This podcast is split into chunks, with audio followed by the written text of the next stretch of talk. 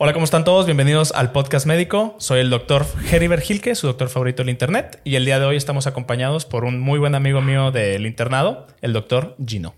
Hola, ¿qué tal? Yo soy el doctor Gino Perreta. Este, yo soy médico especialista en traumatología y ortopedia.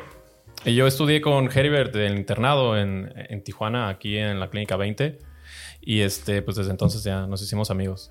Básicamente, digo, y ustedes ya han visto varios videos aquí del canal tal vez ya saben la estructura o no, pero pues cualquier médico de México tiene que entrar a la carrera, que son 6, 7 años, dependiendo aquí en Tijuana hay dos universidades grandes, la Universidad Xochicalco y en el caso de Gino él estudió en la Universidad este, Autónoma de Baja California. Vieron el episodio de odontología del doctor Ramírez, pues ellos básicamente compartieron escuela, ¿no? Después de eso nos egresamos y pues coincidimos en el, en el internado. En el internado, Gino, ¿fue donde te diste cuenta que querías ser traumatólogo? Es curioso, este, en el internado yo quería ser cirujano. Yo quería ser cirujano general y después fue hasta el servicio social. Tuve la oportunidad de, derrotar en una clínica de ortopedia de aquí que se llama Clínica Shriners. Ellos se dedican a hacer ortopedia pediátrica. Trabajan con niños con parálisis cerebral infantil, con displasia de cadera, pie equinovaro, que son a veces enfermedades este, difíciles, ¿no? Em, y tuve la oportunidad de estar ahí durante varios meses y me di cuenta que me gustaba más esa rama. Wow. Y ya terminando el servicio social, eh, ah, hice el examen nacional de residencias. Este, afortunadamente entré y, este, hice la especialidad en el Hospital de Traumatología y Ortopedia de Lomas Verdes, en el Estado de México. Ah, ok.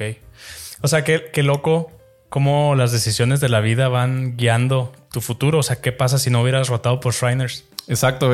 Eh, es lo, lo, curioso, ¿no? Uno trae una idea y luego pasas por alguna experiencia que te hace cambiar un poco lo que tenías planeado y pues vas avanzando, ¿no? Y así se va haciendo el camino. Sí, pues a mí, digo, no sé si a ti te tocó escuchar ese chisme, ¿no? Pero a mí yo me desmayaba con la sangre. Sí, a mí me pasó algo curioso y es, chistoso. Yo estaba en el primer año de, de, residencia, estaba, yo creo que era de mis primeras cirugías que me tocaba entrar. En el primer año, pues tú no haces gran cosa, tú entras a ver, ¿no? Entras a ver cómo operan los que ya llevan muchísimos años operando. Y eh, me acuerdo muy claramente, era una fractura de tibia y era una fractura expuesta. Entonces, una fractura expuesta es una fractura donde el hueso atraviesa la piel y es una urgencia, se tiene que meter a lavar y, a fijar. Este, y entonces al momento de que pues están lavando y ya van a reducir el hueso, o sea, lo van a volver a acomodar en su lugar, por así decir, pues hace un, sonido, ¿no? Se escucha así como se acomoda. Y, ajá, exacto. Y pues era mi primera, por decir así, mi primera, cirugía en primer contacto con, con, ortopedia de esa manera. Y yo hasta sentí así como que... ñañaras. Ándale, así bien raro. Dije, ay, no, ese ruido como que dices, ay, qué, qué, desagradable, ¿no? Y ya después pues te vas adaptando y hasta ahora lo escuchas y ya como que te desensibilizas a eso, ¿no? Claro, sí Pero, Ajá, eh, vas entrando y todo eso es nuevo. Sí, para mí, o sea, toda la carrera o sea, todas las personas que me conocían durante la carrera, yo iba a ser internista. Ándale. Porque, pues, evidentemente en medicina hay sangre en todo, ¿no? Pero pues yo en mi mente decía, bueno, ¿dónde hay menos sangre, no? Bueno, tal vez fuera de quirófano. Pero no fue hasta el internado, la última rotación que roté por cirugía, que pues se me quitó. Y fue como que, ah, esto es lo que me gusta, esto es lo que me gusta. Y lo que platicábamos hace ratito, mi rotación de traumatología estuvo muy interesante porque roté un mes por trauma. Y en ese entonces no había residentes de, trauma y como pues me gustaba, pues el doctor este, Juan Martínez Camaño, que era el jefe de, traumatología en aquel entonces, pues estaba muy contento de tener a alguien que le interesaba, ¿no? Entonces sí fue, fue muy divertido poder ver cirugías todo el día, todos los días, ¿no? Pero, ¿sabes? Antes de seguir avanzando, me gustaría que explicaras qué es traumatología y ortopedia, porque yo he visto que personas hacen el error que pues piensan que, ah, cirugía de trauma. Bueno, pues si te acuchillan en la panza, pues eso es un trauma. Es una cirugía de trauma. Pues obviamente tú y yo sabemos que no, ¿verdad? Pero podrías explicar, o sea, cuál, cuál es el compás de lo que se dedica un traumatólogo y por qué tiene dos nombres. O sea, por qué es traumatología y por qué es ortopedia. Sí, es curioso. Aquí en México la especialidad se llama traumatología y ortopedia. En, por ejemplo, en Estados Unidos no es así en Estados Unidos hay un trauma surgeon y hay un orthopedic surgeon. Ok. Pero trauma surgeon es como el trauma, no es traumatólogo, significa un cirujano de cirugías de urgencias. De urgencia, aunque sean abdominales, de lo que sea. O sea, que vendría siendo acá un cirujano general. Ajá, es como un cirujano general, pero como que enfocado en el área de urgencias. Ajá, Eso es un trauma surgeon en Estados Unidos. En México no es así. En México es un poco diferente. En, en México, traumatología y ortopedia es una sola especialidad y este, todos los que estudian trauma y ortopedia pues ven las dos ramas, ¿no? Em, específicamente los términos, pues traumatología hace énfasis un poquito más en las cosas este, en agudo, ¿no? Que tuviste un accidente, una caída, una fractura, un, se te luxó el hombro. Eso es trauma, eso es traumatología.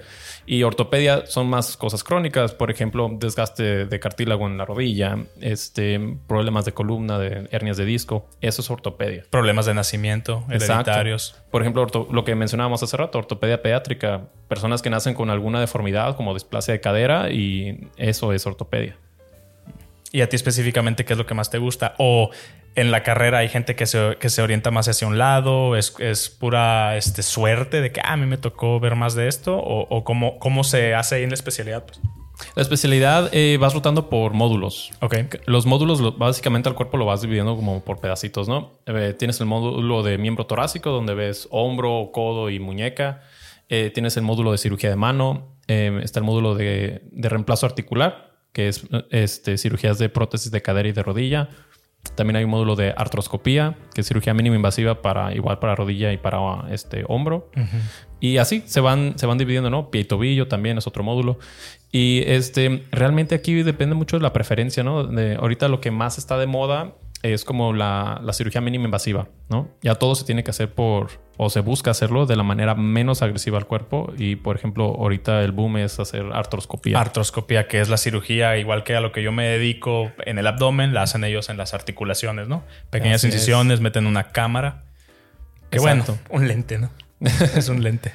Sí, exactamente. Me- ah, el objetivo es ya no tener que abrir las articulaciones, ¿no? Ok. Lo más común es en la rodilla y en el hombro. Así nada más bien básico, digo, no para mí, sino para los que nos ven, ¿qué es una articulación? O cómo está compuesta una articulación, para qué sirve. Un- yo creo que un muy buen ejemplo para entenderlo es, por ejemplo, la rodilla. La, la- una articulación es la unión de dos huesos en donde hay algún tipo de movimiento. Hay articulaciones que no tienen movimiento, pero para fines prácticos es donde dos huesos se unen y se mueven. Por ejemplo, en la rodilla tenemos un hueso grande que es el fémur, abajo la tibia, enfrente la rótula y estos tres en forma conjuntas tienen un movimiento, ¿no? Que viene siendo el modelo que trajiste el día de hoy. Exacto. Este, aquí, por ejemplo, se alcanza a ver una rodilla vista de, de frente y se ven los tres huesos, ¿no? El fémur arriba, la tibia abajo y la rótula aquí enfrente, que es el huesito que nos sentimos enfrente de la rodilla, ¿no? Que se tiene un poquito de movimiento. Y la- el- todas las articulaciones tienen al final de cuentas una cápsula que las envuelve y adentro eh, las articulaciones, que en su gran mayoría son, se llaman sinoviales, que tienen líquido. Ese es, el, adentro. ese es el, el famoso líquido el de la famoso rodilla. líquido de la rodilla. ¿Qué onda con ese chisme? eh? ¿Tú- ¿A ti te tocó verlo? ¿Te tocó estar en la Sí, cómo no. residencia? Y yo estaba en la residencia, no me acuerdo en, en qué año estaba. Este, eh, de repente empezó a salir el, el chisme de que no, se están robando el líquido de la rodilla para venderlo y no sé qué. Digo, Dios santo. O sea, obviamente este líquido existe en las articulaciones para que estén como lubricadas, ¿no? Así y es. porque a final de cuentas, pues es un roce, es como un aceite, por así, Así decirlo, es. ¿no? Que permite que pues los huesos se muevan o no estén en una fricción tan, tan extrema, ¿no? sí, yo le digo a mis pacientes muchas veces, pues un motivo de consulta es el dolor de rodilla, ¿no? Y casi siempre el problema va a ser que hay desgaste. Y a veces con este desgaste líquido ya no tiene la misma calidad que antes. Ok. O puede haber menos cantidad o en ocasiones hay más cantidad, ¿no? Que se hincha la rodilla. Ahorita para las personas que te están viendo, ¿cómo deberían de sospechar ellos que tienen algún problema de rodilla? Ok, normalmente lo que nos va a guiar es el dolor. El dolor más o menos se va a sentir en la parte de enfrente de la rodilla y aumenta al subir y bajar escaleras, al caminar distancias prolongadas. Se siente que la rodilla cruje o truena al momento de doblarla y estirarla y ya te estás agarrando la rodilla. Sí, así como que, ay, ay, ¿por qué me describe, doctor? y ot- otra cosa que también pasa mucho es este al momento de subir rampas. ok, Sí, como inclinación. Ajá, en planos inclinados, este, o así, este, que estén muy en pendientes. Normalmente hay dolor al hacer ese esfuerzo de, de subirlos. ¿Y existe alguna edad en específico de, de como mexicanos? Probablemente la población tiene pues ciertas deficiencias en común en cuanto a dieta o sobrepeso, obesidad. ¿Cómo, en cuál es el corte de edad que la gente empieza a tener ya la necesidad de ir a buscar ayuda? Por lo general, si la persona no ha tenido una lesión previa, esto es, por ejemplo, que no te hayas lastimado un menisco o que no te hayas tenido alguna lesión de ligamento cruzado anterior, tu rodilla debería estar bien y no dar ningún problema antes de los 60 años. Como ligamentos, los ligamentos son básicamente estructuras que unen huesos entre sí, ¿no? Así es, son estabilizadores. Al final de cuentas, buscamos en una rodilla que esté estable. Ok. ¿sí? Que haga su movimiento de doblar y estirar. O sea, que nada más se doble sin que, Ah, sin que se mueva hacia enfrente, hacia atrás o hacia los lados. Así es. Y la rodilla tiene muchos ligamentos. Los principales son los cruzados y los colaterales que están aquí a los lados. Ok. Estos nos ayudan a que la rodilla se mueva de la manera que debe moverse. Mm. ¿sí? Si se rompe uno de ellos, pues ya la rodilla va a estar inestable, se va a mover mal. ¿Es- ¿Esa es la lesión común del futbolista? Así es. La lesión del ligamento cruzado anterior o las lesiones de los meniscos son las más comunes en prácticamente todos los deportistas que tienen que hacer cambios bruscos de dirección. Ok. A mí, a mí ahí me sale una pregunta que yo creo que muchos de ustedes tal vez también la tengan. O sea, ¿es el fin de una carrera deportiva eso? Muchas veces no. Ok. Eh, la verdad es de que si bien es una baja temporal, eh, muchas veces la persona puede regresar a volver a hacer deporte, incluso al nivel muy similar que tenía antes, este, a una vez obviamente que haya pasado el tiempo de recuperación. Ok. ¿Y siempre termina en cirugía o puede ser conservador? En deportistas, eh, por lo general se, se busca arreglarlo de manera quirúrgica, o sea, con cirugía, porque el tiempo de recuperación es menor y el resultado por lo general es mejor. Órale. Sí, es es que se me hace interesante porque pues obviamente en México todos vemos el típico meme de que, ah, es que iba a ser futbolista, pero Exacto. me fregué la rodilla, ¿no? Entonces se me hace interesante como sería que tuvieron, no quiero decir como que mala atención, más bien mal acceso médico, será que no se identificaron bien o que no buscaron ayuda. A mí me ha tocado ver, y yo creo que casi de a diario, personas que llegan por dolor en la rodilla y me dicen, ¿sabes qué? Pues yo juego fútbol o jugaba y dejé de jugar porque me duele la rodilla y me lastimé hace dos años o me lastimé hace 10 años y llegan porque ya el dolor ya se volvió más importante, ya avanzó. Entonces yo creo que eso es como que lo más común. Claro, hay personas que llegan en el momento y se atienden este, de manera pronta, pero yo creo que nos aguantamos el dolor. y es el problema, ¿no? Sí. Como que decimos, no, se me va a quitar, yo puedo, y le sigo, y digo, y no me atiendo, ¿no? Entonces sigo jugando y al final de cuentas pasa el tiempo y eh, te lastimas más. Sí, o los típicos remedios que, ¿cómo se llama el spraycito ese que desechan, Oscar? Ah, sí. Flanax, lo no, cosas más. Ah, Hay un Es spray que es es, que él es como de- futbolista. Bueno, casi toda su vida fue, fue futbolista. Este. Sí. Entonces, por eso le dije, como que ven este episodio, porque sé que va a tener algunas preguntas. El spray frío, ¿no? Pues sí, el spray ese frío que realmente me imagino que son analgésicos, ¿no? Es como anestésico local, pero también es, es, este. El frío tiene efecto anestésico, Sí, ¿no? Al claro. final de cuentas. Claro, pero, y, o sea, ¿y qué le hace eso a la articulación? O sea, tienen que recordar todos ustedes que el dolor es básicamente como una alarma del cuerpo de, oye, hay un problema en la parte que te está dando dolor. Si estás jugando fútbol, sientes que te truena la rodilla o el tobillo y nada más te ponen algo para que se te quite el dolor y lo sigues usando, pues como que no es lo mejor del mundo, ¿no? Se escucha lógico, ¿no? O sea, si te lastimaste, tu cuerpo te dice, detente, algo está mal, y tú haces algo para que ya no te duela y le sigues, pues obviamente esto va a avanzar y te vas a lastimar Sí, más. es, es bien común, por ejemplo, en, en- hasta donde yo tengo entendido en uso veterinario, hay animales en los que se recomienda no darles analgésicos potentes porque va a favorecer que el animal siga usando la extremidad afectada. Así es. Y es, digo, no es el caso con, con los humanos. No, No, pues porque... en teoría tenemos raciocinio y podemos platicar y decir como que, oye, te voy a quitar el dolor para que no estés incómodo, pero pues tienes que guardar reposo. Ahí es donde viene el famoso reposo, a reposo absoluto por 48 horas. Pero luego nada más se lo toman como vacaciones de no ir a trabajar y ahí andan echándole carga.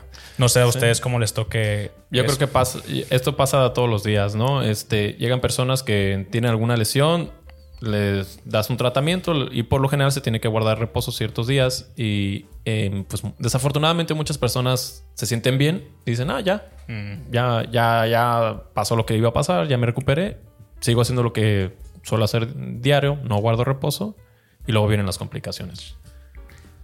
Y en, en el, en el espectro, bueno, ahorita estamos hablando como de lesiones traumáticas, ¿no? Lesiones Sí. por algún problema.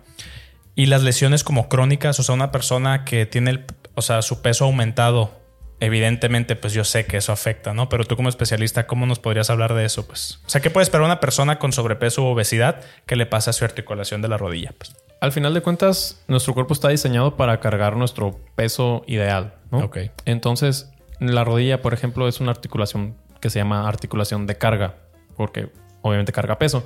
Entonces, al sobrecargarla, pues la rodilla no va a funcionar de la manera adecuada. No está diseñada para cargar tanto peso. Entonces, como en el carro, ¿no? Si vas ahí este, pisándole y te lo vas a acabar. Y es lo mismo. En la rodilla, si tú tienes una sobrecarga, y no necesariamente del peso, puede ser en el gimnasio, por ejemplo. Mm. Estás cargando peso excesivo en el gimnasio muchos años, tus rodillas te lo van a reclamar eventualmente. ¿No? Y es el problema, ¿no? Que no es algo que ves hoy ni la Exacto. siguiente semana. O sea, es algo que. Fíjate que yo he tenido esa discusión con muchas personas, porque evidentemente antes de estar ahorita más gordito, yo iba muchísimo al gimnasio, pero siempre intentaba de, de, pues de investigar cuáles son los mejores ejercicios, no sobrecargar, no hacer posiciones que se sientan como antinaturales. Y pues tenía muchos conocidos que no eran así. Que realmente veía yo que estaban poniendo sus articulaciones en unas situaciones muy incómodas. Pero pues sirve. Mira, yo estoy mamey, tú no. Y es como que un bueno, pues ahí después te mando con el doctor Gino. en, tu, en tu especialidad te toca ver, o sea, apagas muchos fuegos. O sea, te toca ver ya mucha gente que se les pasó la mano. O también te toca ver personas que llegan como que justo a tiempo. Yo creo que hay, hay las dos, ¿no? Ok. Este, hablando del tema de, de gimnasio, yo creo que no, no nada más la rodilla, la, la espalda. Yo Sí, creo la que es espalda lo- baja. Ajá, la espalda baja yo creo que es lo que todo el mundo se lastima. Y con peso muerto. Exacto. Sí, yo creo que los dos ejercicios que más carga le meten a la espalda baja, peso muerto y squats. Sí. Y muchas veces la, la persona pues puede estar cargando peso de más sin una técnica adecuada, sin un calentamiento apropiado y pues te estás poniendo de pechito para que te lesiones, ¿no? Qué bonita que acabas de mencionar eso. Es que cómo van saliendo dudas. O sea, ¿qué es el hecho de calentar? El calentar va a favorecer varias cosas. Este, y esto es algo bien, realmente es algo bien complejo, pero a, a términos simples, vas a aumentar la vascularidad, va a llegar mejor flujo sanguíneo, vas a disminuir la rigidez de tus articulaciones y de tus músculos. Y al hacer esto, vas a tener un mejor rango de movimiento y una mejor fuerza de contracción. Ok. Porque, o sea, obviamente yo lo había checado, y, pero lo había checado como que más a algo, a un nivel como extremo, que en, en términos como ejercicio le llaman como reclutamiento de fibras musculares, Sí. Que tratan de, de como que mega activar todo el músculo. Exacto. Entonces, varios, varios especialistas que yo veía, digo especialistas porque pues no he visto en persona sus credenciales, ¿no? Este, hablaban de que ellos hacen calentamientos y luego brincan a hacer como ejercicios medios extremos, específicamente, por ejemplo, como los la, levantamiento este como de barra, como pull-ups. Ajá. Y ya después de eso hacían su ejercicio y hablaban de este como reclutamiento de fibras musculares para favorecer como el crecimiento. Pues eran así como que varias teorías. Se me hace muy interesante cómo ha avanzado todo eso, pero siento que como que no le ha llegado a toda la gente, ¿no? O sea, veo que muchas personas siguen entrenando a pesos altísimos y repeticiones hasta el fallo, cuando pues ya se ha demostrado que no siempre es lo, lo mejor, ¿no? Sí, yo creo que como que se busca un resultado rápido, ¿no? Y entonces quieres tener resultados rápido, usas mucho peso, usas muchas repeticiones, te esfuerzas al máximo hasta el fallo y entonces pues te favorece esto que presentes lesiones. Sí, a mí, a mí me acaba de pasar hace, ¿qué fue, Rodo? ¿Te, te acuerdas? Hace como tres meses que dije, ¿sabes qué? Voy a empezar a correr otra vez. Porque pues en su momento pues corría una hora en el gimnasio diario en la, en la caminadora. Que pues obviamente empecé a correr en concreto. Y pues con buena mentalidad, mentalidad fuerte de ah, mente sobre dolor, bla, bla, bla. Aún siendo médico, caí, ¿no? Y pues me salía en la- a las cinco y media, 5.40 de la mañana, me salía a correr y me aventaba, creo que eran como tres kilómetros. Era un kilómetro y medio de ida y ahí me daba la vuelta y me regresaba. Pues duré cuatro días. Al quinto día no aguantaba las rodillas. Me duró el dolor más de tres semanas. Me quedé completamente ciscado. Entré en contacto con mi fragilidad como ser humano, ¿no? Y dije, ¿sabes qué? Pues por algo existen tantas guías, tanto que le recomendamos a los pacientes y correr en concreto me, pareció lo más horrible del planeta. Luego me dijeron, corre en la playa.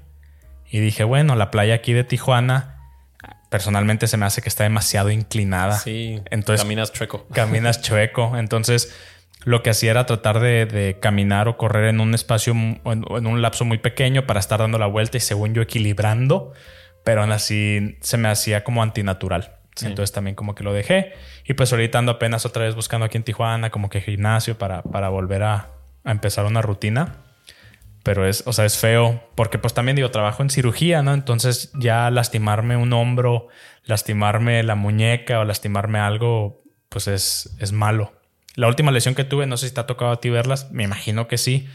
Me pusieron a hacer ejercicios con la barra, pero no era la barra Z, era la barra plana. Entonces pues estuvimos haciendo ese ejercicio. No sé qué me lesioné, que batallaba para cerrar la- las manos. Ok. Y dije, no manches, o sea, puras, puras tontadas, pues. Sí. Mm, Ejercicios mal hechos. Por eso ahorita que voy al, eje- al- al gimnasio, bueno, que voy a empezar a ir o las veces que he ido recientemente, trato de usar puras máquinas. Porque pues al menos la máquina me, me forza, ¿sí se forza? Me fuerza, me forza. Te, te obliga. Me obliga a hacer un movimiento en específico, muy lineal, sin la posibilidad de, de- de que varíe, ¿no? Pero se me hace bien interesante.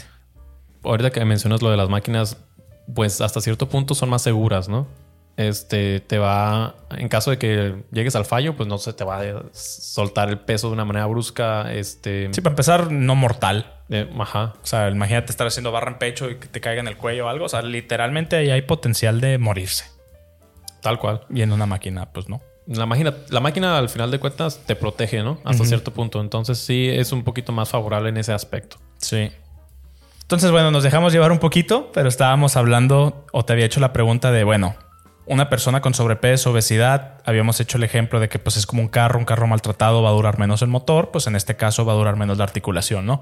¿Qué pasa cuando una persona ya está en ese punto que tienen dolor crónico? Ahí, es más, llega esa persona contigo, ¿cómo se empieza a tratar ese paciente? ¿Cómo lo diagnosticas? ¿Qué estudios se les piden? Y pues así. Esa es una pregunta súper común, ¿no? Este, ¿cómo sé que tengo que buscar atención por un problema en la rodilla, no? Por lo general va a haber dolor que no se quita con el reposo, no se quita al usar una rodillera o al poner hielo o tomar analgésicos comunes en casa. El dolor es persistente, ¿no? Y aumenta con la actividad física. Ok. Entonces, normalmente esta persona llega, llega conmigo, llega a la consulta, eh, se revisa, se buscan este, valorar fuerza, rangos de movimiento, puntos dolorosos en la rodilla, eh, se hacen maniobras para revisar los ligamentos. Eh, se tienen que tomar estudios de imagen. Lo más común es que se tomen radiografías. Y muchas veces con eso es suficiente para poder ya clasificar eh, si es que tiene desgaste, este, qué grado de desgaste tiene. Ok. Porque no todos los desgastes son iguales, ¿no? Esto va avanzando y se Entonces- clasifica en, en grados. tú en la radiografía o, o sea, con el conjunto de todo lo que haces, ¿te puede hablar del desgaste o el desgaste es un diagnóstico de imagen? Realmente el, el desgaste lo sospechas al revisar al paciente, pero lo confirmas con una imagen. Y En la- este caso, rayos X. Los rayos X es, es el típico estudio que vas a un lugar, te ponen, es como si te tomaran una fotografía, pero de los huesos, ¿no? Así es. Y la verdad es que normalmente no son muy caras, o sea, es, es algo... Es algo muy accesible. Es algo ¿no? muy accesible, nada comparado con una resonancia magnética, por ejemplo. que Exacto. es como que, Cuesta uy. 10 veces más una resonancia que Ajá. una radiografía. Entonces este paciente ya le tomaste sus radiografías, ya regresó contigo y tú estableces un grado de, de pues que de destrucción articular o cómo se le llama. Sí, la articulación tiene por dentro cartílago. ¿no? Ok. El cartílago es como lo que recubre la superficie de la articulación para que ésta no tenga fricción y que sea, digamos, liso y fluido el, el movimiento. Conforme pasa el tiempo y hay desgaste en la articulación, es, le pasa como a las calles, ¿no? Como en nuestras hermosas calles de Tijuana. Así les digo, es eh, tu articulación cuando está nueva, está lisita, todo bien. Y cuando se empieza a desgastar, salen grietas, baches y pues realmente eso es lo que causa el dolor. Ok. Entonces ya cuando hay un desgaste muy avanzado, este, hay muchos tratamientos para esto. Puedes inyectarte la rodilla, puedes hacer fisioterapia, puedes utilizar tratamientos regenerativos como plasma rico en plaquetas. Ok. Y todos estos tienen sus indicaciones, ¿no? Dependiendo del grado de desgaste. Cuando el desgaste ya es demasiado avanzado y nada de lo que ahorita mencioné funciona, pues realmente esa es la indicación de ya hacer un reemplazo articular. Ok, eso ya es una cirugía que la haces tú, por ejemplo. Sí, eso ya es una cirugía donde se quitan todas las superficies de la articulación que están lastimadas y se reemplazan por implantes de metal Ok. y de plástico. que son estos que trajiste el día de hoy. Así es. Esta es literalmente una prótesis de rodilla. Esta, o sea, es- no es un modelo, es una prótesis real.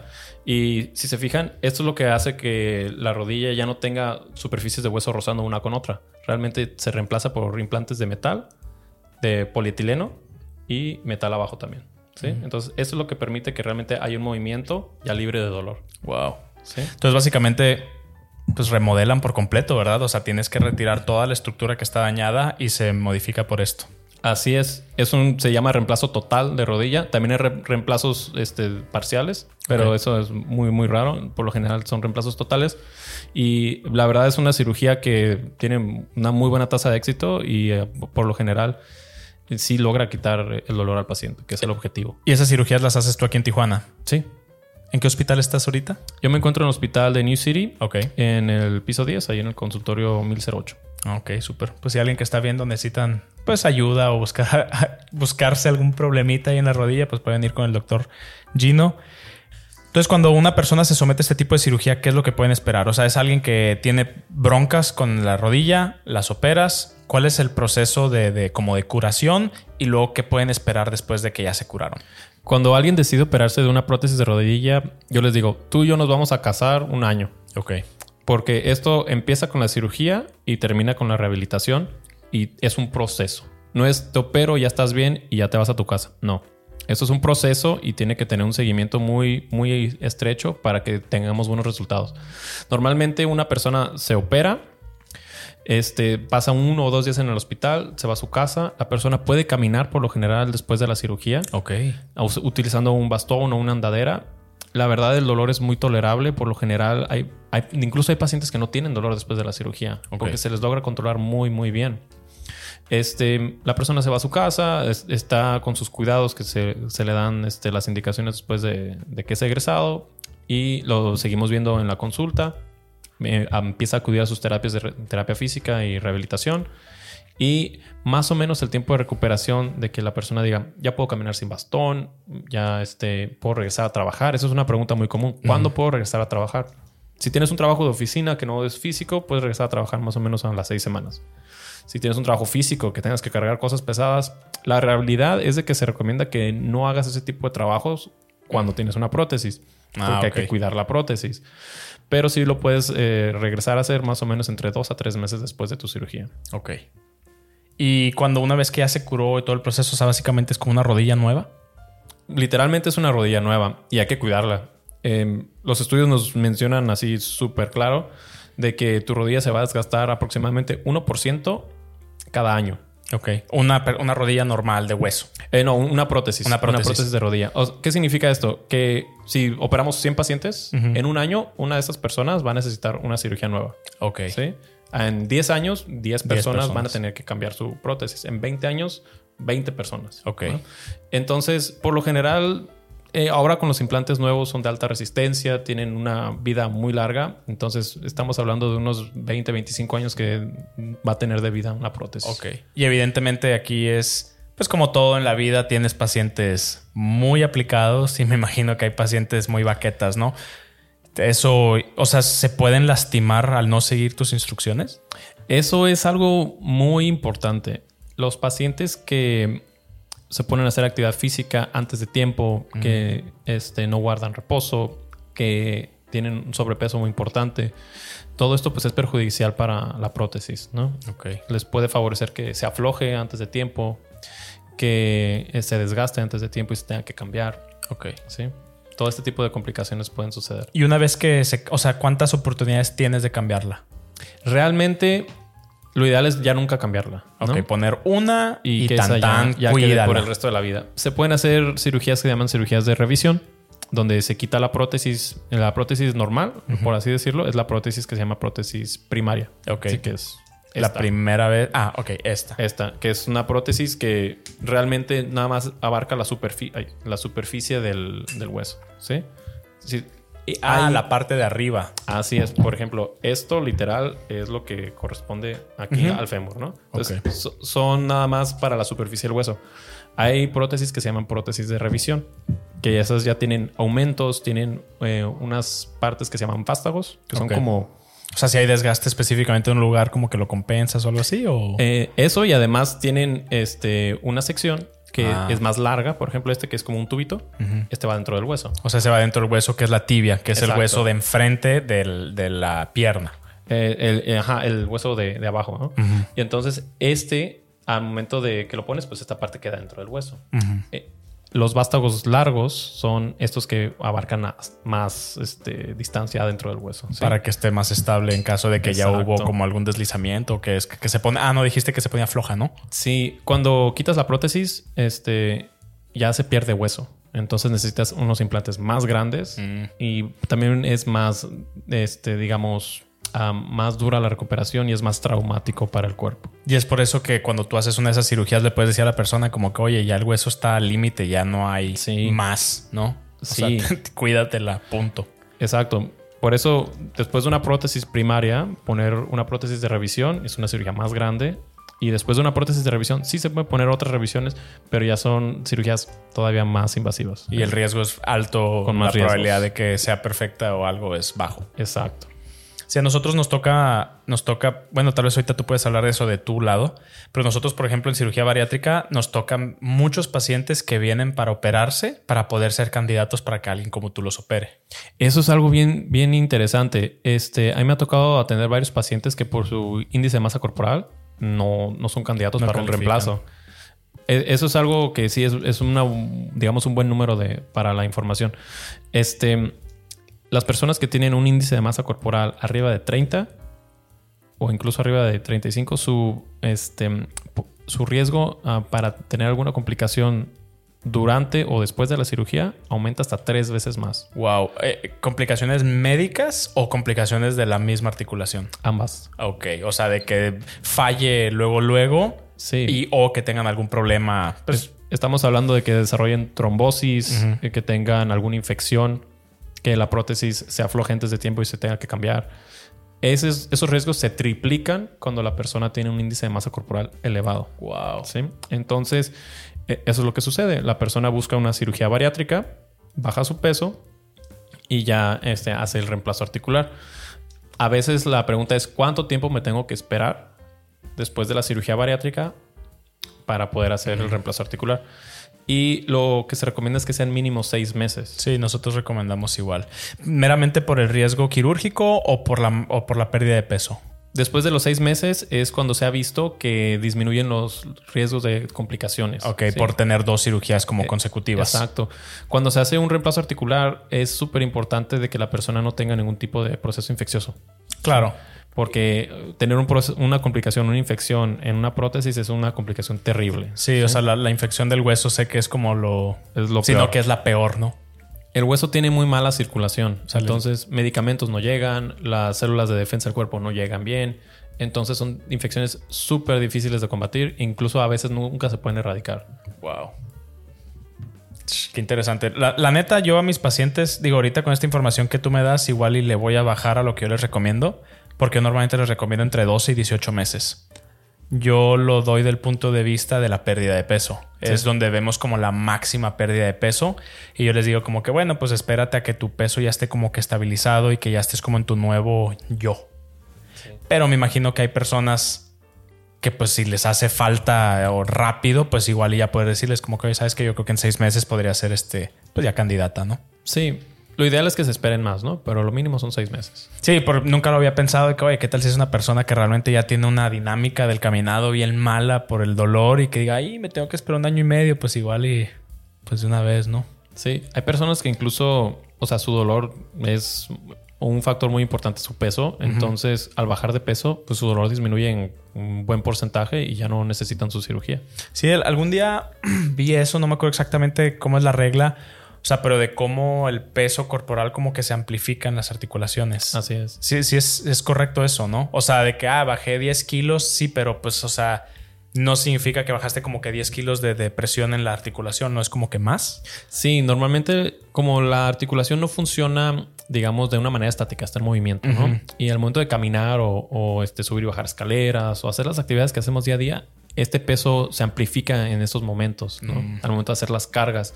Entonces, realmente, o sea, tu rodilla puede estar cargando un porcentaje más elevado, digamos, si tú pesas, por decir algo, 100 kilos, ¿no? Y estás caminando, haces un brinco o lo que sea, tu rodilla va a cargar más de 100 kilos, va a cargar 120, 150 kilos en un pequeño momento. Órale. Sí, sí, sí. Sí, es que eso es bien importante. O sea, digo, en México y en Estados Unidos hay un porcentaje altísimo de sobrepeso y obesidad y lamentablemente se empieza como que a convertir en lo común, Sí. que pues ya vemos y ya pues como que pues no está tan grande, no está mediano. Pues eso, eso a la articulación no le importa, ¿no? Así es. O sea, la articulación del 70% de, de las personas que viven en Estados Unidos, bueno, 73.6 que tienen sobrepeso y, u- y o obesidad, pues están teniendo este tipo de desgaste, ¿no? ¿Ustedes han visto que esto ha ido incrementando? Definitivamente. Mm. Este, al final de cuentas, los factores de riesgo para que tú tengas un desgaste articular es tu genética, la- el sobrepeso, el tipo de actividad que realizas. Sí, por ejemplo, si trabajas cargando cajas de 50 kilos, pues obviamente tu, tu rodilla lo van a, a resentir. Y el que hayas tenido lesiones previas. Ok. ¿sí? Entonces, el sobrepeso es uno de los principales factores. Entre mayor sobrepeso exista, pues obviamente tu articulación se va a desgastar antes de tiempo. Wow. Es que, me, o sea, me imagino que en el mundo de la traumatología cada articulación ha de ser todo un mundo de información, ¿no? Pero me imagino que esta es una de las... Yo creo que es de las principales, ¿no? A las todos grandes. nos duelen las rodillas de vez en cuando, ¿no? Sí, sí es, el indicador de- de- del señorismo. Cuando te empieza a doler la rodilla es como Sí. que, ay, ya. No sé si alguna vez te, te tocó que te dijeran, no, cumples 30 y ya te truenan las rodillas. Sí, en cuanto cumplí, era el 11 de marzo y, y me empezaron a tronar las rodillas. A mí también. ¿Cuántos años tienes, de hecho, Gino? Eh, 31. Ah, 31. Mira, yo, yo le di mucho más para abajo porque me preguntó Denis de que cuántos años tiene. Le dije, no sé, como 27. Y me dijo, ¿cómo es posible eso si estudió medicina y traumatología? Y dije, no sé. Le dije, yo sé que él iba más abajo que nosotros y como yo estudié un año ingeniería antes, pero pues en Guaves es un año extra. Entonces yo creo que ahí está. Ah, sí. Por eso fuimos este, compañeros entonces. Fíjate que otra duda que tengo yo, no la tienes que contestar si no quieres, pero veo que existe muchísimo el suplemento del condroitin sulfato y la Ah, sí. glucosamina. ¿Qué, cu- ¿Cuál es tu opinión? Al final de cuentas, la evidencia que la respalda no es una evidencia muy fuerte. Ok. Pero, ho- honestamente, en la práctica diaria sí se ve que sí mejora. Ok, yo lo que yo lo que le digo a las personas que me han cuestionado sobre ella es esto. ¿Te quedas sin comer por comprártela? Y es como que, pues no, la verdad no es un gasto que me, que me, que me moleste o me dañe. Es como que, pues tómatela. Porque pues si digamos que no hace nada, pues no te está haciendo daño. Sin embargo, si el tener estos compuestos te ayudan, pues esa siempre ha sido como mi postura como médico. Porque me tocó ver que había in- investigaciones que decían como que no hacía mucho y otras que decían como que sí hacía. Así es. Entonces dije, bueno, pues mientras hay una investigación que dice que sí hace, pues y no te molesta estar pagando, creo que la compran en Costco, como de los más famositos, Sí, la venden en, un, en un frasco muy grande. en un frasco muy grande. Pero me interesaba saber como que el punto de vista. O sea, La verdad es de que hay guías, o sea, de esto. No es lo que yo digo, no es la- lo que dice la evidencia. Ok. En Estados Unidos hay una asociación que se llama AOS, que significa eh, American Academy of Orthopedic Surgeons. ok. Ellos tienen guías que sacan año con año respecto al tratamiento de la osteoartritis de rodilla. Ok.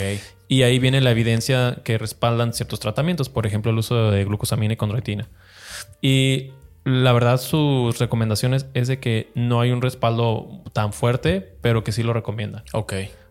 En, en otras palabras, es como lo que dices. Hay estudios que dicen que sí funciona y hay otros que dicen que funciona más o menos. Ujú. Entonces está como que un poco disparejo. Pero la verdad, yo sí lo recomiendo. Yo sí se lo doy a mis pacientes y yo sí veo que les funciona. Ok. pues, a final de cuentas, la investigación así se crea, ¿no? Así es. O sea, médicos que. No quiero decir que se atreven, porque tampoco no es como que le estamos haciendo un mal a nadie. Pero pues les das la información, ¿no? Oye, va a pasar esto, esto y esto. Hay, hay un detalle, perdón que te interrumpa. No, Hay- no, está bien. Hay un detalle ahí. Funciona en pacientes con desgaste leve a moderado. Si tú tienes un desgaste avanzado, no te va a hacer nada. Sí, o sea, no es como que va a venir mágicamente a reconstruirte la rodilla, ¿no? O, honestamente, si tú tienes un desgaste avanzado y crees que con suplementos y medicamentos esto va a mejorar, la realidad es que no. Los, los tratamientos que habías mencionado hace rato de- del plasma y todo ese rollo, ¿es algo que ustedes como traumatólogos también hacen? Sí, y qué, qué bueno que lo mencionas. Em, para el desgaste de rodilla hay mu- muchos tratamientos. Eh, Los principales y más comunes es utilizar plasma rico en plaquetas y utilizar inyecciones de ácido hialurónico. Ah, ok. ¿El, el literal de los labios? Eh, no es ese, pero es muy, muy similar. El líquido que estábamos platicando hace rato de dentro de la rodilla tiene ácido hialurónico naturalmente. Y este se va degradando y se va degenerando conforme avanza el tiempo. Ok. Entonces, el poder introducir dentro de la rodilla ácido hialurónico nuevo, por así decirle, yo le digo a mis pacientes, es como cambiarle el aceite al carro, ¿no? Cada Ajá. 10 mil kilómetros, imagínate que a tus rodillas es lo mismo. Ok. Entonces, para desgastes leves y moderados, nada más. Los desgastes avanzados no, no les hace nada. Y cabe recalcar que es como un aditivo para el líquido. Así es. No es la típica inyección de esteroide y todo ese rollo, ¿va? Sí, las infiltraciones de rodilla las podemos clasificar en dos. Las que buscan reducir dolor e inflamación y las que buscan, además, lubricar la rodilla. Y las inyecciones con ácido hialurónico, de estos hay muchas marcas, lo que hacen es, además de eso, lubrican la rodilla. ¿sí? Hidratan un poco al cartílago, ayudan a mejorar la, lubrica- la lubricación. Entonces tienen un efecto a un, más largo plazo y también tienen un efecto hasta cierto punto preventivo. Pero solamente funcionan, como te menciono, en pacientes con desgaste leve y moderado. ¿Y qué, qué tanto se pueden hacer eso? Te digo porque yo he escuchado, no voy a decir nombres, pero de médicos generales que hacen las infiltraciones. Yo, la neta, no me meto con eso porque pues me dan miedo las infecciones precisamente de las articulaciones o hacer más daño que bien. Tienen que estar bien indicadas y la tiene que poner alguien que pues esté bien familiarizado y sea experto en esto. Este, un médico general lo puede hacer, sí, siempre y cuando esté entrenado en eso. Claro, de que tiene 10 años trabajando junto con un traumatólogo y se sabe todo, ¿no? Claro. Y también la indicación, ¿no? Porque Ujú. e- es bien, bien importante tener en cuenta de que no es tanto lo que le estás inyectando a la persona, sino que es a quién estás inyectando. Mm, ¿sí? Si yo le estoy inyectando esteroide a una persona que tiene un desgaste avanzado, pues le va a calmar el dolor un ratito y al- en una semana otra vez va a estar igual. Sí, o sea, Entonces no- no, le estoy ayudando mucho. Estás poniendo un curita a, una, a un espadazo. Exacto. Ahora que si le pongo ácido hialurónico a alguien de 40 años con un desgaste leve, pues le va a ir muy bien. Mm. ¿sí? Esas son las diferencias. La otra es el plasma. El plasma, hoy en día, el plasma es controversial en México hasta cierto punto. Porque la medicina que nos enseñan aquí, desafortunadamente, es medicina que es de hace 10 años. Ok. ¿sí? Y el plasma es algo que, si bien ya existe desde ese tiempo, no está tan actualizado ni tampoco tan legislado en México. Ok, lo que pasa es que las guías que nos rigen todavía no lo han considerado.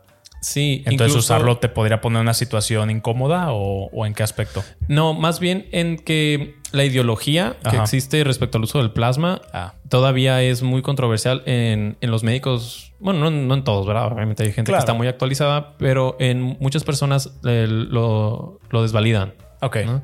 Eh, en el Barcelona, de este, el médico del deporte, Cugat, él utiliza plasma rico en plaquetas para los desgarros musculares y ha visto que De los jugadores. Sí, de los Y vas a jugadores. decir que no sabe el médico de- del Barcelona, ¿no? Sí, y, y él tiene muchos estudios publicados donde ve que los tiempos de recuperación se acortan hasta la mitad utilizando Wow. plasma rico en plaquetas. Entonces, o sea, sí tiene propiedades regenerativas, tiene propiedades antiinflamatorias. El nombre correcto, de hecho, es plasma rico en plaquetas y factores de crecimiento. Ok. Sí, o sea, tiene, muchos, tiene muchas propiedades. Se utiliza en medicina estética para las arrugas. ¿Esto es auto inyectado? O sea, primero Sí. te sacan tu sangre a ti, preparan esa sangre, de ahí sacan el plasma con plaquetas, con factores de crecimiento y luego se te vuelve a inyectar. Es correcto. Entonces, básicamente todo es tú mismo. Sí, hay personas que me han preguntado, oye, yo tengo HIV, ¿no? ¿Me puedo poner plasma? Sí, sí puedes. Es tu propia sangre. ¿Sí? No se puede poner cuando la persona tiene una infección activa, cuando tiene este, cuando tiene un recuento bajo de plaquetas. En esos momentos no se puede hacer. Ok. Sí. O sea, son básicamente unas contraindicaciones, pero que te das cuenta cuando se le sacan, pues, laboratorios, ¿no? Ajá. Le pides laboratorio, sale de que, oye, esto te hace tal vez no candidato hoy, tal vez en tres meses, seis meses Sí. o lo que fuera. Algo importante para las personas es de que si se van a hacer este tratamiento, que vayan con alguien que tenga máquinas certificadas para hacer plasma. Sí, porque esto se presta mucho a gente que no está certificada, personas que no deberían de utilizar ciertas máquinas para O hacerlo. sea, nada más lo centrifugan y ya. Ajá, eh, tiene un proceso y hay protocolos ya bien específicos. Sí. Que eso es lo que te garantiza ir a hospitales como donde tú trabajas, ¿no? Que son hospitales que están, pues, legislados. Sí, te, te da cierta, digamos, este... un- ¿Garantía? ajá, te da una, un estándar de seguridad para el paciente y aparte te garantiza que lo que te están poniendo es de buena calidad. Sí, pues que está. Eso, eso ha sido como que controversial, ¿no? O sea, yo por eso siempre a todo mundo le recomiendo que pues, ve con médicos certificados o colegiados que pertenecen al colegio de traumatología y ortopedia o que al menos tienen sus, este, ¿cómo se llaman? Pues sus títulos, sus cédulas, todo así como que a la vista. De hecho, yo soy de esos todavía que tengo ahí el título en la entrada y es como que, pues, o sea, sí es un poquito de orgullo y ego para mí Pero también de esa manera cualquier persona que viene es como que no tienen que poner en duda si estoy titulado o no. Si Sí. tengo cédula o no, pues ahí está. Y es válido, ¿no? O sea, si tú vas a, a un médico, el que sea, vas y ves y dices, ah, mira, él salió de la Xochicalco o él salió de la UABC y no sé, tienes estos posgrados, estos cursos y dices, ah, pues una persona que está bien preparada. Claro. ¿no? Y lo hacemos con todo. Bueno, al menos yo todo lo que compro en mi vida sí le hago. O sea, hasta una hamburguesería. Me meto a Google, veo los reviews. Ah, mira, tiene haciendo hamburguesas hace 15 años. Ah, Claro. ok. No necesito ver que sea chef. Pero por la medicina, no porque hagas algo 15 años te da el título para hacerlo y menos cuando estás tratando con la salud de alguien, ¿no? Y menos si estás tratando con sus articulaciones. Imagínate, o sea, hay personas que llevan 15, 20 años haciendo algo y a lo mejor llevan haciendo lo mismo. Mal. Bueno, tal vez no mal, ¿verdad? Pero, o sea, lo mismo que estaban haciendo hace 20 Ah, ya, años ya. y no se ha ido actualizando, ¿no? sí. Ahora, es, en eso entra también el tema de las certificaciones y demás. Claro. Eh, la medicina va cambiando continuamente. Lo que estamos diciendo ahorita, a lo mejor en 15, 20 años van a decir, no, pues estos estaban diciendo puras tonterías, ¿no? Ahora las cosas cambiaron. Sí, claro. De hecho, por eso los videos les ponemos fecha. Sí. Porque, o sea, y no es broma, o sea, el video que grabamos de hipertensión ar- arterial, pues lo hicimos hace en el 2019, Y ahora seguramente las guías han cambiado. probablemente. Y de hecho, por eso, pues siempre decimos, eh, estamos en el 2023 y pues las cosas pueden cambiar, ¿no? Aquí en, en Tijuana hay colegio de traumatología o es estatal o es nacional. Aquí en Tijuana es, es un colegio, es un colegio asociado a una federación que se llama FEMECOT. De hecho, Oh. el presidente de la FEMECOT está aquí en Tijuana. Ok. Entonces, orgullo tijuanense, ¿no? Venga. sí, hay un colegio de traumatología y pues obviamente ahí estamos también, ¿no? Qué bueno, qué bueno. Hay este, con ustedes también existe el turismo médico. Sí, eh, por la zona en la que estamos, pues Tijuana es la capital del mundo en turismo médico, ¿no? Entonces, eh, traumatología no es la excepción. Hay muchas personas que vienen a hacerse ciertos procedimientos. Por lo general son procedimientos que son este, muy caros en Estados Unidos. La- afortunadamente, pues aquí tenemos la, la, pues tenemos la fortuna, valga la redundancia, que la atención médica es mucho más accesible. Entonces, sí, vienen a hacerse. Sí, porque ejemplo, las, las prótesis que usas son la misma marca, ¿no? son las mismas. ¿Qué usan? ¿Qué es Striker o qué, qué es lo que más, más comúnmente se utiliza? Usamos varias marcas, Striker es una de ellas, este, pero sí, o sea, son las mismas prótesis que ponemos aquí, son las mismas que se ponen en Estados Unidos, que se ponen en Francia, son, son las mismas. Sí, que es lo importante que sepan, ¿no? O sea, no es como que, ay, me está tocando lo patito por pagar menos. La única diferencia es que ya todo el mundo gana millones. Sí, no, y o sea, el, y los hospitales. el hospital. El hospital allá te va a cobrar 50 mil dólares por, bueno, por decir una cantidad, ¿no? Por un procedimiento y aquí te va a cobrar 10 veces menos. 10 veces menos. Entonces, esa es la gran diferencia. Sí, pues es con nosotros en bariatría, pues es lo mismo, ¿no? O sea, son personas que vienen precisamente por eso. Dicen, no es como que no lo pueda pagar allá. Pero si estoy yendo con especialistas que tienen la misma experiencia, Exacto. misma calidad, porque pues nosotros hay, de repente tenemos como que pacientes así que son enfermeras quirúrgicas o médicos. Sí. Y pues somos un poquito peores como pacientes nosotros, la verdad. y pues a veces nos preguntan así como que, oye, enséñame los, los materiales, ¿no? Pues, ah, pues aquí están, usamos eh, grapas de Johnson Johnson, las engrapadoras Sí. Johnson Johnson, los, los armónicos Striker. Entonces realmente en calidad, o sea, sí me atrevo a decirlo, estamos al mismo nivel y la neta me ha tocado ver muchas veces que estamos hasta más. A mí me ha, me ha tocado ver muchas. Bueno, eh, a mí me ha tocado ver que la verdad, mientras tú no escatimes en, en calidad, al paciente le vas a dar lo mejor y le vas a dar el mejor precio. Claro. En, en sentido de que el paciente va a poder accesar a lo mejor a un procedimiento que le costaba 10 meses más. Sí, son los mismos materiales. Sí, prohibitivo, o sea, de que no lo voy a pagar, ¿no? Ajá. Qué bonita es la rodilla. Tiene La- lo suyo. La neta, o sea, me imagino que no todos los cirujanos les ha de estar gustando trabajar en ella.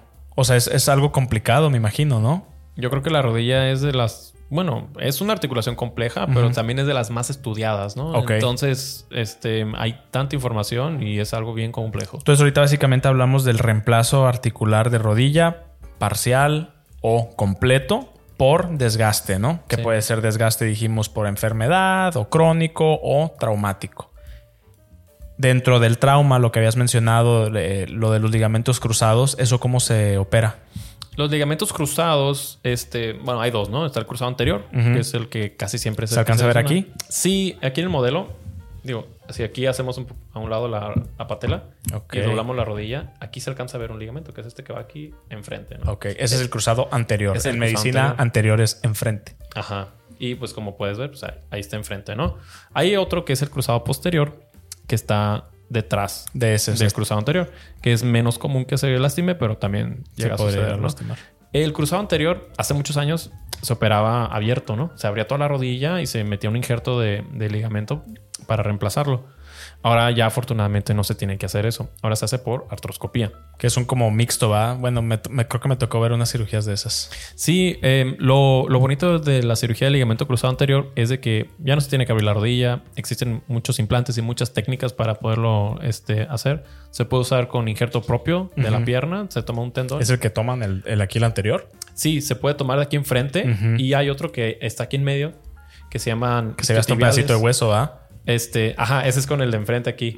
Ese se llama hueso tendón hueso.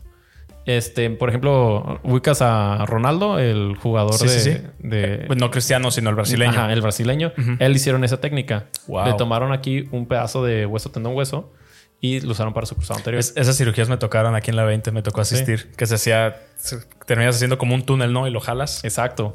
Entonces, se puede usar este tendón de uno mismo o se puede usar un tendón de un Externo. cadáver, un Órale. tendón externo. Y por lo general se hace por vía artroscópica, no se tiene que abrir toda la rodilla, se hacen unas pequeñas incisiones y a través de ahí se coloca. Y los resultados, la, la verdad, en su gran mayoría son muy buenos. Y como dijiste, esa es como la lesión más común del deportista, o al menos del futbolista. Sí, de las más comunes. Wow. Pues poniendo ya la rodilla a un lado, ¿qué otra articulación consideras tú como importante? Sé- o sea, sé que hay muchas, ¿no? Obviamente el tobillo, obviamente el hombro, el famoso manguito rotador. Si quieres, platicamos de manguito rotador. ¿Manguito rotador? Sí, manguito rotador, yo creo que después de la rodilla, el hombro es lo que, lo que más duele. Bueno, la espalda, ¿no? Pero Sí, sí, sí, pero dejando la espalda a un lado. claro, o sea, les- el manguito rotador, ¿por qué se llama así? Este, en, en inglés le dicen rotator cuff. Cuff, ajá. ¿no? Cuff, o sea, que lo, lo envuelve. Este, el manguito rotador está hecho por cuatro músculos que están adentro del hombro y nos ayudan a, a moverlo, ¿no? A- Es el que nos da el movimiento este, ¿no? De Exacto, de rotarlo adentro y afuera, de levantar el brazo hacia un lado. por más arriba de, de la Sí. cabeza. En, en medicina hacemos maniobras para revisar ciertas cosas, ¿no? Entonces, para manguito rotador existen muchas maniobras. Me que acuerdo son- que el Apley. Ándale. Que ha- o sea, hacemos maniobras para checar si el músculo tiene fuerza, si está doloroso, si este, el rango de movimiento es completo. Yo me lastimé ambos. Ah, pues mira. Ambos, derecho y el izquierdo. Y puras lesiones de gimnasio, específicamente entrenando eh, pecho inclinado y hombro. En el gimnasio es bien común de que te lastimes el manguito rotador. Sí, por, por la sobrecarga y la posición, me imagino, Sí. ¿no? La sobrecarga, este, el calentamiento, que muchas veces los estiramientos y calentamiento del hombro, pues no los hacemos de la manera adecuada. Este, y el hombro no nada más se, se rompen los tendones, ¿no? Se pueden inflamar, puedes tener pinzamientos, este, Que eso es cuando pierdes nomás como que la fuerza como paulatinamente o haciendo el movimiento, pero tienes el movimiento, ¿no? Sí, normalmente decimos, si tienes movimiento pero duele, pues buscamos que probablemente esté inflamado, inflamado. ¿no? Pero Si perdiste movimiento y aparte te duele, entonces a lo mejor está roto, ¿sí? Lo más común, y esto lo puede probar la- las personas que nos están viendo, si tienes dolor al momento de que levantas tu brazo de manera hacia un lado, ¿no? De, de manera lateral, más o menos, si teniéndolo aquí derechito son 90 grados, tener un poquito más abajo, sí, que son más o menos 60. Si en ese rango de movimiento hay mucho dolor, seguramente tienes lastimado el manguito rotador. Entonces te lastimas alguno de los cuatro músculos, ¿no? Así es. El más común es uno que va arriba, Es el supra. se llama supraespinoso. supraespinoso. Sí. Ese es el que más comúnmente se lastima. Wow. Y, por ejemplo, este tipo de lesión está, es- está muy relacionada al gym. Sí, a- al gym y al deporte en general. Ok, porque, o sea, ¿cómo te pasa eso en tu vida diaria? Está difícil que te pongas en la situación de. O sea, este tipo de lesión ocurre por alzar cosas más arriba de tu cabeza. Sí, exactamente. Actividades donde tú cargues algo por encima del nivel de tu cabeza te ponen en riesgo de llegarte a lastimar el manguito rotador o también donde haces esfuerzos para abrir tu brazo hacia atrás Ah. y agarrar algo. Algo que pasa mucho. eh, vienes manejando y quieres agarrar algo del asiento de atrás. Órale. Abres el brazo y lo jalas y es algo pesado y pum, te lastimas el hombro. Ok, tiene mucho sentido. Una disculpa por el corte, nada más que pues tenemos que estar reiniciando la cámara. O sea, me, me da la impresión de que este tema del hombro pues evidentemente puede ser muy largo, ¿no? Sí, este hombro es una articulación muy compleja, igual o más que la rodilla. Entonces, si quieres, igual lo podemos dejar para otro episodio. Ok, entonces en, en el siguiente episodio, cuando estés listo, si gustas, podemos ver tal vez hombro y todo el brazo o como sea, ¿no? Sí, claro, sin problema. Pero para, pues, para fines prácticos, la vamos a dejar hasta ahí el día de hoy. Muchas gracias a todos ustedes. Ya saben que si están en este segundo viéndome, les agradezco de todo corazón todo su apoyo. Somos aquí el podcast médico, ya saben, medicina que se entiende. Cualquier duda o pregunta que tengan, por favor, déjenla en los comentarios. A final de cuentas, cuando regrese el doctor, vamos a poder este, contestarlas. Y pues muchas gracias, doctor. Gracias por tu tiempo. No, gracias a ti. eh, gracias por la invitación y yo con todo gusto aquí estamos. Eh, de hecho, en- ni siquiera te preguntamos cómo te puede encontrar un paciente. ¿Usas redes sociales? ¿Qué es lo que más te gusta? Sí, claro. Este, me pueden encontrar en Doctoralia como doctor Gino Perreta. Es con doble R, con doble T, este, en Facebook o en Instagram. Pues una vez, muchas gracias. Su doctor favorito del internet, el doctor Heribert Hilke. Recuerden que si están viendo este video en Facebook, también lo pueden encontrar en YouTube. El canal es igual, doctor Heribert Hilke. O si para futuro prefieren solamente el audio, estamos en todas las aplicaciones grandes. Estamos en Spotify, Apple Podcast, Google Podcast, todas las, todas las aplicaciones grandes. Ahí pueden encontrar el formato en audio de este video. Los quiero mucho a todos y hasta la próxima.